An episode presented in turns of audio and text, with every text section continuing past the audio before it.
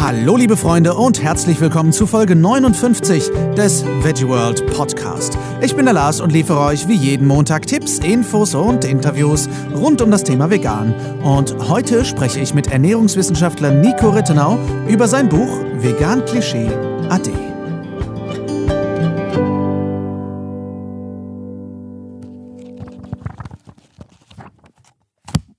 Das ist das Geräusch von geballtem Wissen. Schön, dass ihr eingeschaltet habt, ihr Lieben.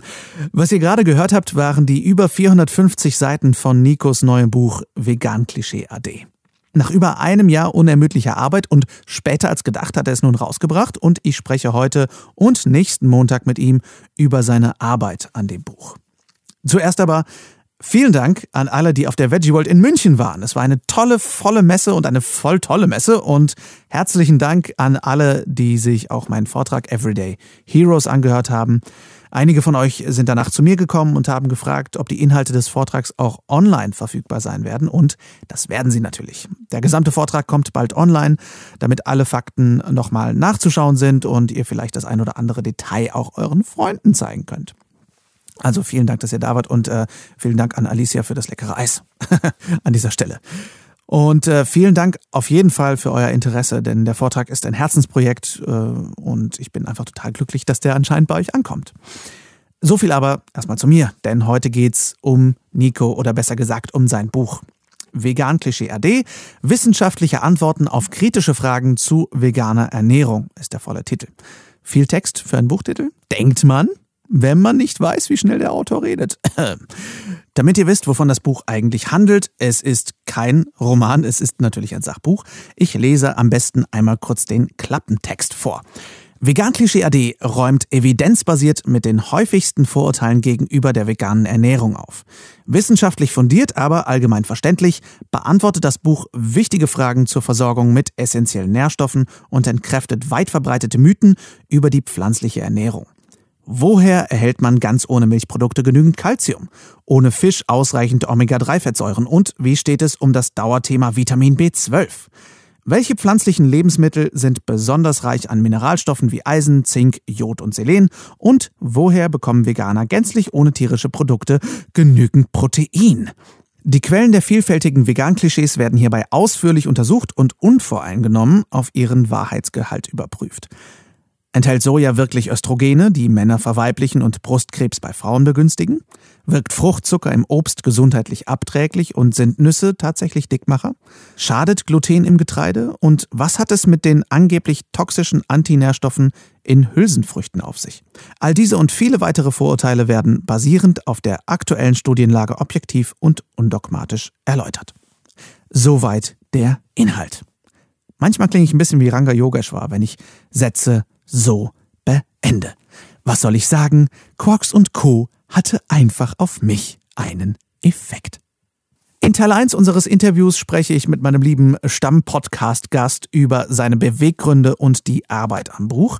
Nächste Woche gehen wir dann tiefer in die Materie und sprechen über einige der Klischees, die in seinem Buch vorkommen. Äh, wenn ich hier generell enthusiastisch rüberkomme, keine Sorge, der Nico bezahlt mich nicht dafür, dass ich Werbung für sein Buch mache. Ich habe muss ich fairerweise sagen, ein Buchexemplar von ihm bekommen, wofür ich sehr dankbar bin. Aber ich berichte vor allem so begeistert, weil ich wirklich von der Qualität seiner Aussagen und seiner Recherchen überzeugt bin.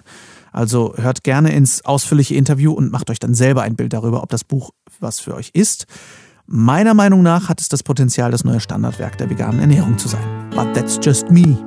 Also viel Spaß beim Interview. Ich sitze hier mal wieder mit großer Freude mit Nico Rittenau äh, zum wiederholten Mal. Ich glaube, mittlerweile ist das fünfte Mal im Podcast und ich freue mich sehr. Schön, dass du dabei bist, wie üblich. Lass, äh, auch wenn es noch 50 äh, Mal wäre, es ist mir jedes Mal aufs Neue eine ganz besondere Freude und ich freue mich heute mit dir noch einmal über ganz viele neue Themen sprechen zu dürfen. Sehr schön. Wir sprechen nämlich über dein neues Buch Vegan Klischee AD. Und ähm, ich weiß äh, nur so aus Secondhand-Erfahrungen von dem Buch, weil äh, du die letzte Zeit eine kurze letzte Zeit ein bisschen an diesem Buch gearbeitet hast. Ich weiß noch, ich erinnere mich, ähm, ich habe dich sowohl an Weihnachten als auch an deinem Geburtstag, glaube ich, angehauen und du hast an beiden Tagen geschrieben.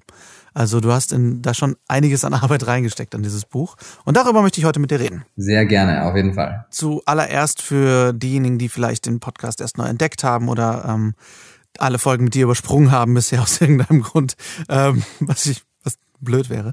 Ähm, Wer bist du eigentlich kurz zusammengefasst und was machst du? Ja, sehr gerne. Genau. Also ich möchte und kann ja auch nicht erwarten, dass äh, jeder meinen Namen und meine Arbeit kennt. Mein Name ist Nico Rittenau. Ich bin, wie man ab dem ersten Satz hört, gebürtiger Österreicher, bin aber schon eine ganze Zeit lang in Deutschland, habe da meinen Lebensmittelpunkt und äh, bin studierter Ernährungsberater, jetzt gerade im fortführenden Master der Mikronährstofftherapie. Und ich habe mir am Beginn meiner Tätigkeit einfach nur eine wichtige Frage gestellt, nämlich anhand der ganzen Situationen, die wir hier vorfinden, wie können wir eine Ernährungsform für die Weltbevölkerung finden, die unsere begrenzten Ressourcen ähm, optimalerweise nutzt und gleichzeitig die 10 Milliarden Menschen, die wir in 2050 sein werden, ernähren kann und dabei natürlich auch nicht nur bei der eigenen Gesundheit und bei den eigenen Ressourcen aufhört, sondern auch das Wohl von allen im Prozess der Lebensmittelherstellung beteiligten Individuen mit reinnimmt. Und das heißt, das sind natürlich auch nichtmenschliche Lebewesen, also Tiere auch wichtig. Und wenn man sich die Datenlage anguckt zu der veganen Ernährung, sieht man, und da muss man auch gar, kein also gar nicht Ernährungswissenschaften studiert haben, sieht man, dass man mit einer pflanzlichen Ernährung, entweder rein vegan oder zumindest überwiegend pflanzlich,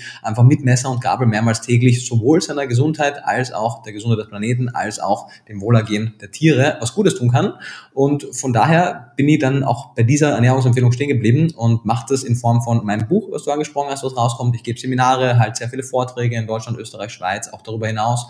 Und äh, unterrichte am Plan-Based Institute, das ich mit dem Sebastian Kubin und dem Boris Lauser gemeinsam betreibe und schreibe ansonsten auch noch viele Artikel und versuche einfach die doch oft sehr komplexe ernährungswissenschaftliche Literatur, die ja auf Englisch ist und meistens relativ komplex und nicht immer gut verfügbar, so zu übersetzen und so aufzubereiten, dass man sie auch als äh, einfach Privatperson versteht und kluge Essenentscheidungen treffen kann, die fundiert und, und gut sind. Und das mache ich und ich bin da auf jeden Fall von Anfang an auch mit großer Skepsis und mit, mit großer Vorsicht an die Thematik reingegangen. Und es geht jetzt nicht darum, irgendwie die Beweise dafür zu finden, dass eine vegane Ernährung gut ist. Das war nie der Ansatz, sondern es ging am Anfang einfach darum zu gucken, was sagt die Literatur zu unterschiedlichen Ernährungsweisen. Und da sehen wir eben, dass die Pflanzenernährung gesundheitlich auch sehr gut abschneidet. An welchem Punkt in deinem Leben bist du dazu gekommen, dass du gesagt hast, ich möchte Ernährung zu meinem beruflichen Lebensmittelpunkt machen? Ja, das kam tatsächlich relativ spät, als mein Studium schon sehr weit fortgeschritten war. Also zum Hintergrund, deswegen habe ich gesagt, ich bin von Anfang an mit großer Skepsis und auch mit großer Objektivität rangegangen, denn man muss das, den, den Hintergrund kennen. Ich bin 2013 nach Berlin gezogen, äh, zuerst nur für Praktikum, dann für länger und habe da zum ersten Mal, also in Wien auch schon davor, aber dann in Berlin auch sehr intensiv Kontakt mit vegan lebenden Menschen gehabt. Und die haben mir erzählt, boah, vegane Ernährung ist nicht nur gut eben für die Umwelt und für die Tiere, sondern auch großartig für deine Gesundheit. Trotzdem konnten mir die meisten vegane Menschen, die ich getroffen habe, jetzt nicht wirklich evidenzbasiert erklären, warum, sondern nur gesagt, tierische Produkte sind ungesund, vegan ist ja gesund, deswegen machen wir das. Auf der anderen Seite waren noch viele meiner Bekannten von damals, die das gar nicht nachvollziehen konnten, warum ich jetzt plötzlich so extreme vegane Ernährung praktizieren möchte und haben gesagt, so, wenn du tierische Produkte rauslässt, dann kann das nicht gesund sein.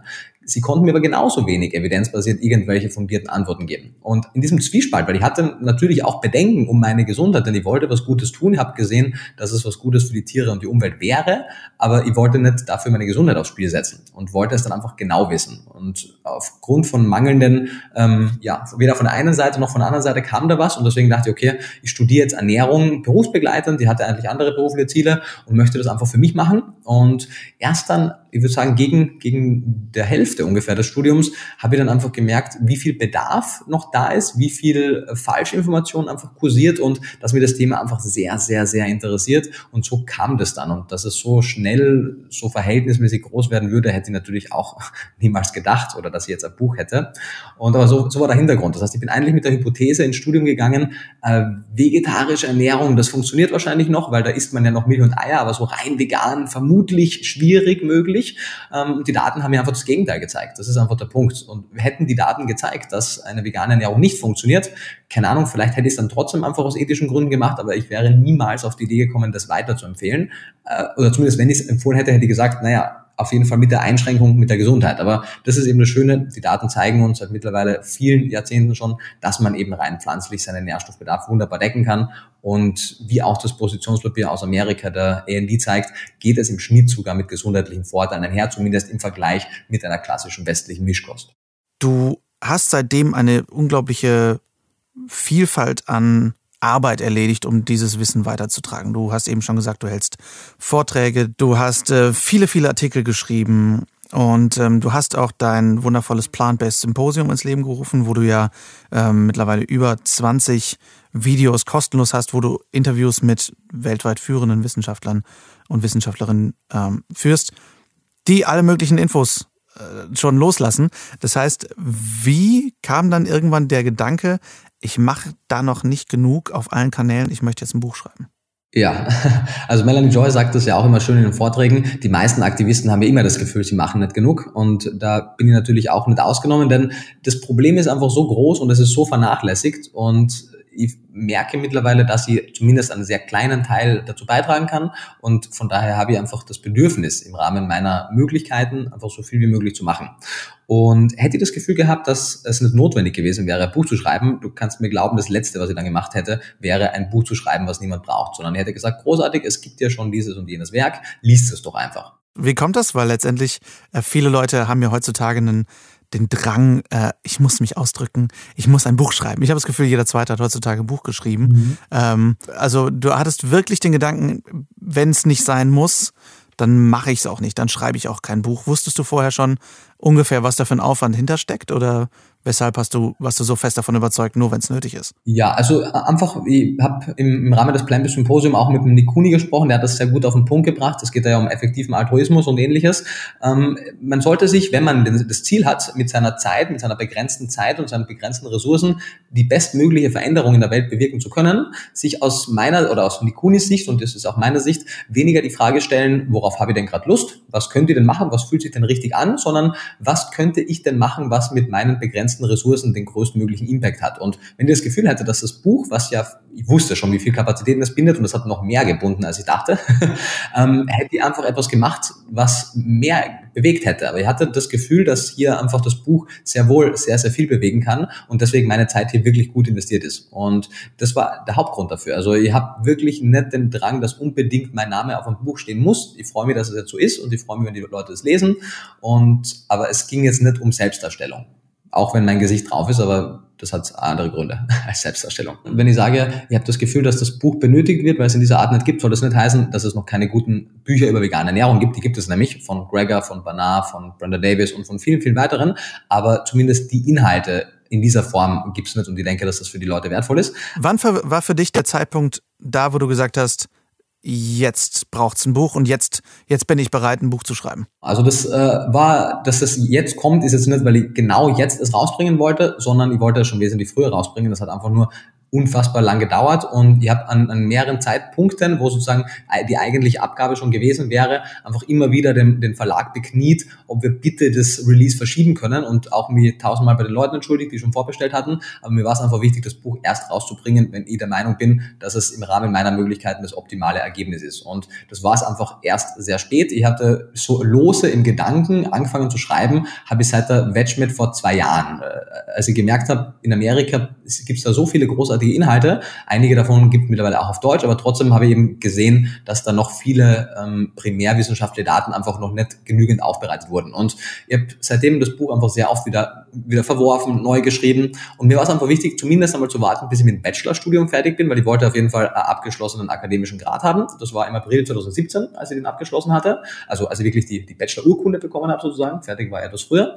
Und richtig intensiv wurde es dann ab dem Herbst 2000 und äh, was haben wir jetzt? 2018, ja, ab dem Herbst 2017, so September, Oktober herum, als ich dann wirklich, abgesehen von ein paar Messeauftritten, die noch hatte und ein paar anderen Verpflichtungen, wirklich rund um die Uhr, abgesehen von Essen und Schlafen, in das Buch reingesteckt hatte, weil ich schon gesehen habe, einfach wie, wie groß der Umfang sein wird. Und dann habe ich angepeilt, im März rauszukommen, habe sehr früh schon gemerkt, dass das nichts wird, habe dann alles Buch gar nicht für März, sondern für Juni angekündigt, habe dann ab einem gewissen Punkt auch gemerkt, dass es zu einem Juni rausbringen könnte, aber dass es äh, einfach nicht das Buch werden würde, was ich wirklich haben möchte und deswegen kommt es Mitte September. Und mit dem bestmöglichen äh, Gewissen von meiner Seite, weil ich weiß, äh, man wird wahrscheinlich immer irgendwann noch was finden, wo man sagt, hey, das hätte man jetzt mit zwei Jahren Abstand anders gemacht heute, aber nach dem heutigen Stand ist das wirklich das bestmöglichste Ergebnis, was ich abliefern konnte und die 450 oder 55 Seiten sind wirklich einfach von vorne bis hinten rund und, und gut recherchiert.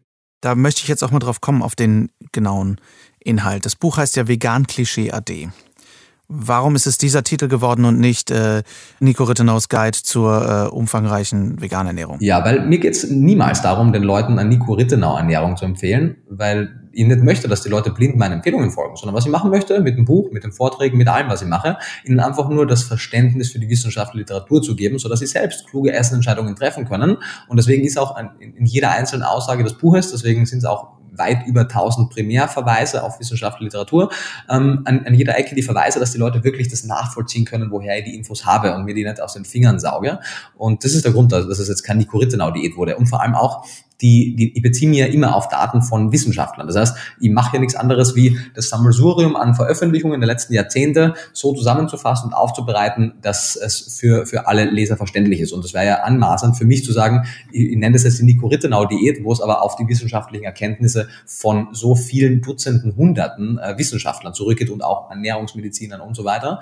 Und das war der Grund dafür. Und warum es vegan Klischee heißt, ich fand ehrlich gesagt den Titel einfach ansprechend, weil es einfach gut klingt, finde ich. Ähm, also grundsätzlich das Buch vom, vom Input her ging ja von Anfang an darum, eben mit Vorurteilen aufzuräumen. Und natürlich kann man dann einen Titel mit Vorurteilen oder mit Mythen oder mit Klischees nennen. Und ich habe es dann mir dann einfach für Vegan Klischee AD entschieden, habe das Wort vegan auch bewusst in den Titel äh, mit reingenommen, um einfach, wenn Leute nach einer veganen Literatur suchen, auf jeden Fall das Buch auch finden können, wenn sie möchten und verstehen, es geht hier wirklich um vegane Ernährung und es geht darum, wie auch der Untertitel sagt, kritische Fragen in Bezug auf die pflanzliche vegane Ernährung evidenzbasiert, also wissenschaftlich basiert zu beantworten. Und so ist das Buch auch aufgebaut. Also das Buch letztendlich ist aufgeteilt äh, in, in drei Hauptkapitel und ich glaube, du bist auch einer der ersten, mit, mit dem ich wirklich darüber spreche. Also die ganzen netten Vorbesteller.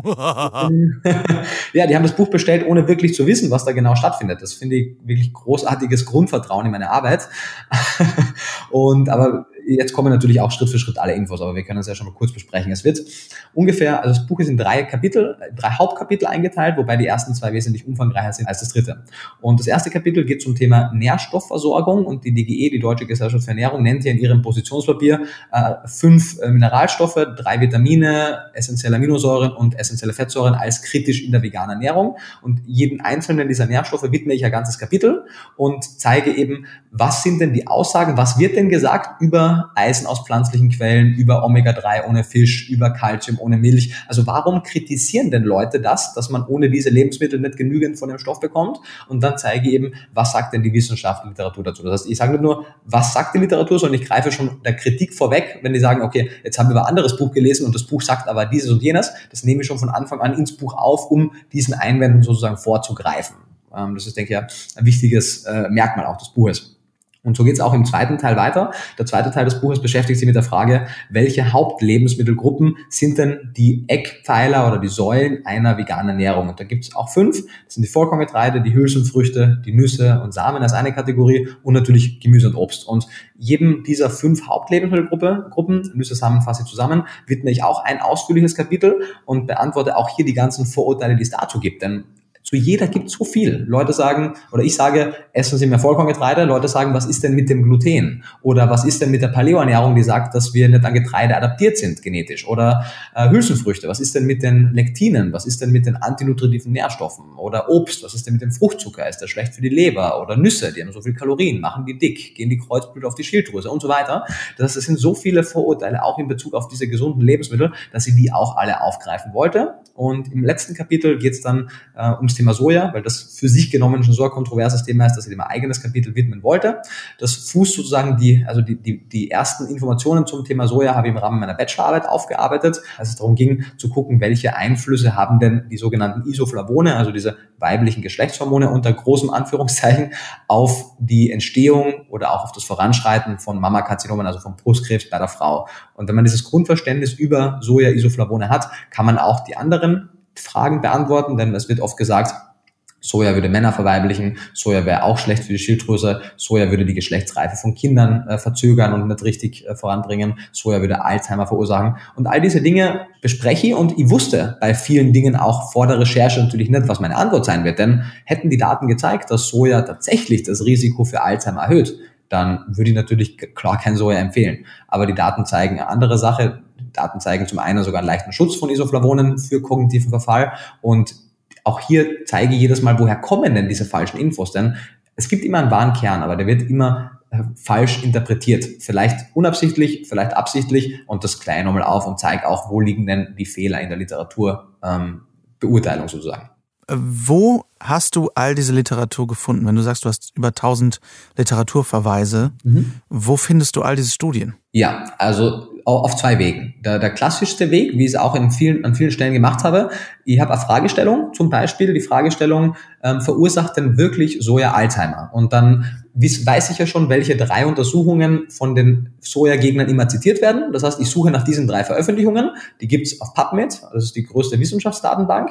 Und die gibt's mit, wenn man etwas Mühe investiert und etwas sucht und äh, paar Umwege geht, findet man auch die meisten Primärliteraturangaben auch in der, in der kompletten Länge. Also ganz, ganz viele werden kostenlos dargestellt, beziehungsweise ansonsten hat man auch, wenn man Student an manchen, Uni, an manchen Unis ist, gewisse Zugänge zu manchen Journals und dann connectet man sich gerne auch mit anderen Studenten und guckt, okay, wer hat den Zugriff zu welchen Journals und dann kann man mit ein bisschen Aufwand auch die meisten auch bekommen. Und dann lese ich mir eben die zur Gänze durch und gucke, okay, was sagt denn die Studie wirklich? Sagt sie wirklich genau das, was zitiert wird? Weil oft wird einfach auch misszitiert und es wird nicht genau das wiedergegeben, was eigentlich in der Primärliteratur steht. Und wenn aber zum Beispiel beim Thema Soja hatten wir das tatsächlich, dass die Studie gezeigt hat, einfach eine signifikante Erhöhung des Alzheimer-Risikos. Und dann gehen wir auf die richtige Literaturrecherche und das ist das dann, was auch lange dauert. Das heißt, ich gucke auf PubMed, was gibt es denn ansonsten für Veröffentlichungen zum Thema Soja, zum Thema Isoflavone und Alzheimer. Und dann suche ich PubMed einfach durch mit unterschiedlichen Stichwörtern und gucke, was sagt denn der sogenannte Balance of Evidence, also was sagt die Summe, die Gesamtheit der Studien. Und darüber hinaus natürlich habe ich dann zu jeder dieser einzelnen Fragestellungen auch geguckt, gibt es denn schon vielleicht ähm, etwas populärere Bücher, die sich mit dem Thema auseinandergesetzt haben, im, im Bereich zum Beispiel Soja oder im Bereich von Vollkorngetreide oder Hülsenfrüchten. Und welche Literatur zitieren die denn? Und wo kann ich die finden? Und das heißt, in Summe ist es eine Mischung aus der, der eigenen Primärrecherche auf PubMed, dem, dem, den Quellenverweisen in anderen Veröffentlichungen, denen ich gefolgt bin. Und dann natürlich hat ja jede Studie, die wir lesen, zitiert ja wiederum andere Studien. Und das heißt, man kommt dann eigentlich vom Hundertste ins Tausendste. Das kann dann auch manchmal ein bisschen verwirrend und überfordernd sein. Aber wenn man einmal einmal den Weg sozusagen begonnen hat, dann kommt man da sehr schön immer tiefer rein. Und natürlich steht auch am Anfang des Buches und auch nochmal am Ende, ähm, hätte dieses Buch niemals stattfinden können, ohne der erstens einmal der Vorarbeit all der vielen hunderten Wissenschaftlern, die ich hier zitieren darf. Und es hätte auch genauso wenig stattfinden können ohne die Vorarbeit von vielen anderen Ernährungsmedizinern, Ernährungsfachkräften, Diätologen, die in ihren Büchern mir auch einige Quellen schon genannt haben, die ich dann weiter verfolgen konnte. Das heißt, mein Buch und meine gesamte Arbeit baut natürlich auf und steht auch natürlich im, im, in der direkten Tradition all dieser Ernährungsmediziner, die schon unfassbar wichtige Vorarbeit geleistet haben. Das müssen ja unglaublich viele Bücher gewesen sein, die du da durchgewälzt hast. Alleine wenn du nicht nur die Bücher liest, die in diese Richtung gehen, sondern auch alle Gegenargumente, die in anderen Büchern sind. Wie viel hast du so Pi mal Daumen für Bücher ausgegeben in den letzten anderthalb Jahren? Ja, ich habe äh, mir bis jetzt noch den Schock erspart, um wirklich alle Rechnungen zusammenzurechnen, aber ich habe viele, viele Bestellungen im Wert von vielen hunderten Euros aufgegeben. Und es, also ich müsste sehr viele Bücher verkaufen, um allein hier den Break-Even-Point zu machen, um, um das wieder reinzuholen. Und wenn man dann die Zeit noch mit einrechnet, dann wird das wahrscheinlich niemals funktionieren. Aber das war auch nicht mein Anspruch, sondern ich wollte, ich habe es auch genossen. Ich habe natürlich ab einem gewissen Punkt einen gewissen Zeitdruck gehabt, aber ich habe es trotzdem auch genossen und habe selber auch sehr, sehr viel dabei gelernt, weil ich zum ersten Mal auch so tief rein bin. Weil natürlich auch für die Bachelorarbeit bin ich schon tief gegangen, auch für alle Artikel, aber so tief und so umfassend. Man, ich habe auch immer wieder auf Facebook gepostet, da sieht man allein, was ich für ein Kapitel allein an, an Populärwissenschaftlerliteratur gelesen habe, die dann ja die gesamte Wissenschaftlerliteratur zitiert und dann auch noch die ganzen Standardwerke, die Fachbücher. Also ich besitze mittlerweile auch diese gesamten Enzyklopädien, die Standardwerke, die Grundlagenwerke und habe die alle auch durchgearbeitet. Und das hat Ewigkeiten gedauert. das ist ja letztendlich, da das ja auch äh, deine Passion irgendwo ist, ist das ja eigentlich eine riesengroße, coole Entschuldigung gewesen, um mal so richtig abzunörden, oder? Ich meine, wie du schon sagst, so richtig da einzutauchen und man hat so den, die Entschuldigung dafür, Leute, ich darf das, ich schreibe ein Buch. Total. Und also mir macht es auch richtig Spaß, auf so komplexe Fragestellungen dann auch zumindest einmal, weil es ist immer, wir können ja nur Hypothesen äh, aufstellen. Wir sind ja an vielen Themen noch nicht so weit, dass wir sagen können, das können wir mit tausendprozentiger Sicherheit sagen. Weil Ernährungswissenschaft ist einfach junges, äh, junges Feld, aber wir können zumindest sagen, okay, anhand der Summe der Daten sind wir aktuell der Meinung das. Und mir gibt es innerlich wirklich äh, große Freude, wenn zum Beispiel dieses Thema Alzheimer, was ja kontrovers diskutiert wird und wo es noch wenig äh, wirkliche Lösungen gab. Und dann bin ich über wirklich über tausend Umwege, äh, zum Beispiel auf die Arbeit von äh, Dr. Williams, glaube ich, hieß er, es steht im Buch auf jeden Fall zitiert, äh, gestoßen, der dann plötzlich einige der Tofu-Proben äh, analysiert hat und ins Labor geschickt hat und plötzlich ähm, Aluminiumrückstände im Tofu fand, die erklären konnten, warum wir hier in dieser Gegend plötzlich eine höhere Alzheimer-Rate hatten, also dass es eine Kontaminierung war oder in Indonesien, wo plötzlich Formaldehyd verwendet wurde zur Konservierung von Tofu, wo es dann plötzlich auch wieder Sinn macht, weißt du, dass es es zwar stimmt, dass der Tofu-Konsum hier die Alzheimer-Rate erhöht hat, aber die Chancen sehr, sehr hoch sind, dass es einfach nur eine Kontaminierung war. Und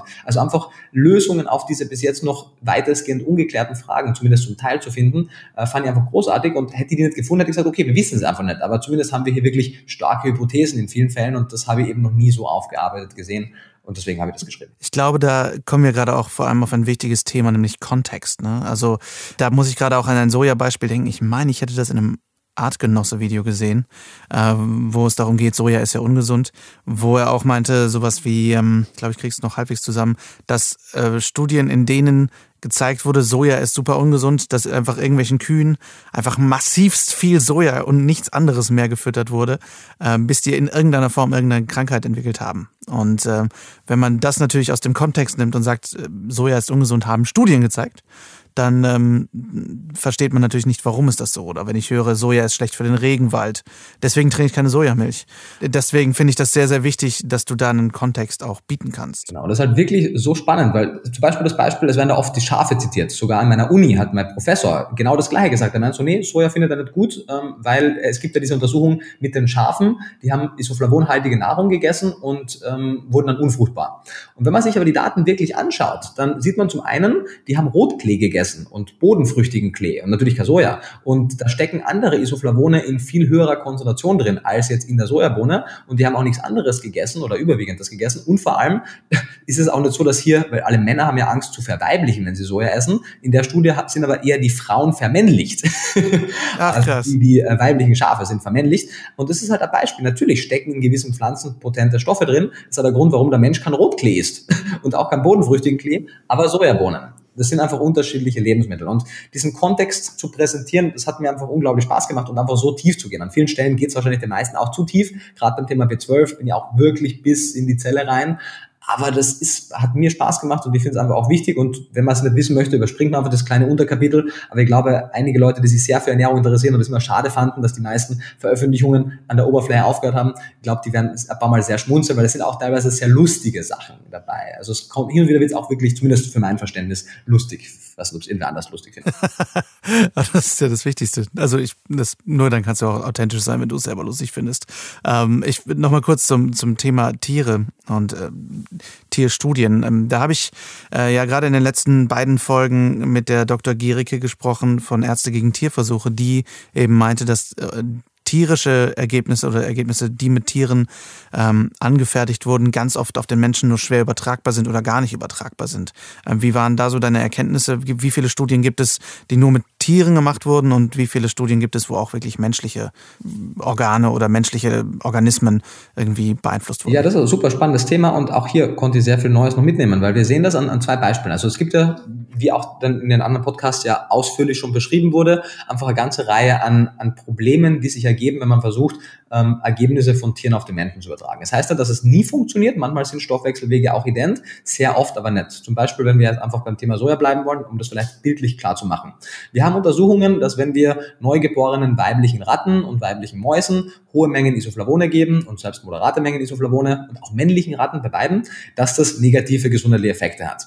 Dann haben wir Untersuchungen mit Geparden, auf jeden Fall halt also Hyperkarnivore, die, äh, wenn sie Soja essen, auch negative gesundheitliche Effekte davon tragen und das selbst bei moderaten Mengen. Und natürlich nimmt man dann das als Sojakritiker und sagt, hey, warte, guck einmal, was bei diesen Tieren passiert, woher sollen wir wissen, dass es bei Menschen nicht so ist? Und der Punkt, warum wir es wissen, ist, weil wir die Daten haben. Der größte Unterschied zum Beispiel zwischen Hyperkarnivoren wie Geparden und auch anderen Hyperkarnivoren und dem Menschen ist, dass Menschen und andere Lebewesen eine wesentlich effektivere Ausscheidung der Isoflavone haben. Das haben Hyperkarnivore nicht einfach, weil sie Karnivore sind, weil sie es niemals haben mussten in der Evolution. Und so wirken die einfach gänzlich anders. Und wenn wir gucken, bei Menschenaffen wirkt Soja schon mal nicht mehr negativ und bei den Humandaten sehen wir das ebenfalls. Und da muss man natürlich unterscheiden zwischen den Beobachtungsstudien und den Interventionsstudien.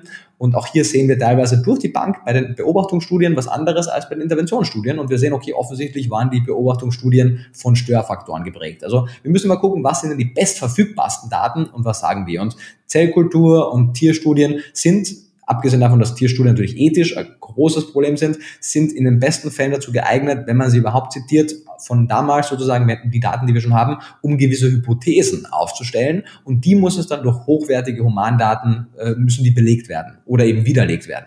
Okay, verstehe. Für mich als Laien äh, nochmal kurz zum Verständnis. Was ist der Unterschied zwischen einer Beobachtungsstudie und einer Interventionsstudie? Ja, ist wichtig. Also äh, Beobachtungsstudien machen nichts, also es gibt auch natürlich unterschiedliche Arten, aber letztendlich folgen die einer großen Menge an Leuten über einen langen Zeitraum hinweg und beobachten entweder retrospektiv oder prospektiv, also entweder zurückblickend oder nach vorne blickend, ähm, was mit den Menschen passiert, je nachdem, was für Hypothese gefunden wurde. Also zum Beispiel, wir beobachten 200.000 Menschen in Deutschland, die sich mischköstlich ernähren und gucken, ähm, die, die hohe oder niedrige Mengen Nüsse essen, wie ist denn ihre Herzerkrankungsrate in den nächsten 30 Jahren zum Beispiel? Und wenn wir dann zum Beispiel sehen, und das sieht man in einigen Studien, dass die, die die größten Mengen an Nüssen essen, auch die geringste Rate an Herzerkrankungen haben, zumindest im Vergleich zu denen, die weniger essen. Und dann können wir eine Hypothese daraus ableiten und nicht mehr eigentlich, weil hier sind so viele Störfaktoren drin, dass wir nicht wirklich sagen können, ist es jetzt ein kausaler Zusammenhang, also ist hier Ursache und Wirkung am Spiel oder ist es vielleicht einfach nur eine Korrelation? essen vielleicht die Nussesser auch andere Sachen mehr, die gesund sind? Oder sind Nussesser einfach generell gesundheitsbewusstere Menschen? Oder, oder. Deswegen gibt es dann Interventionsstudien, zum Beispiel die Predimed Study, wo man gesagt hat, okay, wir nehmen Patienten mit einer Herzerkrankung und randomisieren die, also wir teilen die dem Zufall nach in zwei Gruppen ein, geben der einen Hälfte Nüsse, der anderen Hälfte nicht und gucken, was dann passiert. Und dann sehen wir trotzdem weiterhin bei den Nüssen, dass die die Herzerkrankungsrate einfach um 39 Prozent die Mortalität daraus reduzieren konnten, was Wahnsinn war. Und sehen, okay, Nüsse sind hier wirklich herzgesund. Hätte aber sein können, dass es die Interventionsstudien nicht zeigen und dann hätten wir gewusst, okay, offensichtlich gibt es hier andere Faktoren, die diese Beobachtungsstudien erklären können. Bei der Milch ist es, ist es genauso, wo du sagst, höherer Milchkonsum, höhere Frakturrate, da sind sehr viele Störfaktoren drin, die diese Ergebnisse auf jeden Fall relativieren. Von äh, Unterschiede in, in der Sonneneinstrahlung und damit der, der Vitamin D-Versorgung über anatomische Unterschiede, Länge der, ähm, der Oberschenkelknochen und generell Verhältnis in der Anatomie zu unterschiedlicher Knochendichte aufgrund der ethnischen äh, Zugehörigkeit und ähnliches. Also da gibt es sehr, sehr viele Störfaktoren, die eben zeigen, dass das nicht wirklich so eins zu eins übertragbar ist. Ich hoffe, das war irgendwie verständlich. Auf jeden Fall. Dankeschön dafür, äh, für die Erklärung. Wird im Buch aber auch immer erklärt. Also wenn wir über so Sachen sprechen, wird immer erklärt, was ist denn eben die Beobachtungsstudie, warum ist die Beobachtungsstudie vielleicht nicht immer aussagekräftig. Also hier wird immer der Kontext geschaffen. Das äh, wäre jetzt auch meine nächste Frage gewesen, dass du ähm, auch eine, eine geringere ich sag mal, Einstiegsschwelle hast für Menschen, die sich noch nicht damit beschäftigt haben, ist, wenn jemand noch, sich noch gar nicht groß mit Ernährung beschäftigt hat und dein Buch greift. Kann dieser jemand verstehen, was du da eigentlich sagst? Also wenn es nicht so wäre, dann hätte ich auf jeden Fall keinen guten Job gemacht und das werden wir dann sehen, was das Feedback von den Leuten ist. Ich habe es ein paar Leuten zu lesen gegeben und auch im Verlag natürlich sind ja auch keine Ernährungsexperten, die das Lektorat gemacht haben, sondern einfach halt Menschen, die gute Rechtschreibung beherrschen. Und wann immer es zu unverständlich für die war, haben wir das auch markiert und dann haben wir es auch noch vereinfacht. Und deswegen bin ich aktuell der Meinung, dass wir es schon geschafft haben, wirklich wissenschaftliche Inhalte so einfach und verständlich aufzubereiten und den richtigen Kontext auch zu bieten, dass es auch für Laien verständlich ist. Tja, und äh, ich dachte, meinen ollen Vortrag zu recherchieren wäre aufwendig. Vielen Dank für dieses Interview, lieber Nico, und viel Erfolg beim Buch unter die Leute bringen. Damit ihr euch ausführlich ein eigenes Bild machen könnt, worüber wir heute und nächste Woche reden, habe ich ganz klar alle wichtigen Links in die Shownotes gepackt. Sowohl einen Link zu PubMed, was Nico erwähnt hat, die Seite, von wo ihr direkt zu allen möglichen Studien kommt. Und ganz klar habe ich auch zu der Seite verlinkt, wo ihr das Buch kaufen könnt. Ich hoffe, die Folge hat euch gefallen. Schreibt mir gerne wie üblich, gerne eure Fragen und Gedanken an lars at veggieworld.de und schaut auch gerne auf unserer Seite www.veggieworld.de vorbei. Da seht ihr nicht nur, wo die nächste Messe in eurer Nähe ist, auf der ihr übrigens jedes Mal auch Nico und meine Wenigkeit auf der Bühne sehen und danach anquatschen könnt. Ihr könnt auch sämtliche alten Podcast-Folgen hören, ihr könnt unseren Blog lesen und, und, und. Also ein Besuch lohnt sich.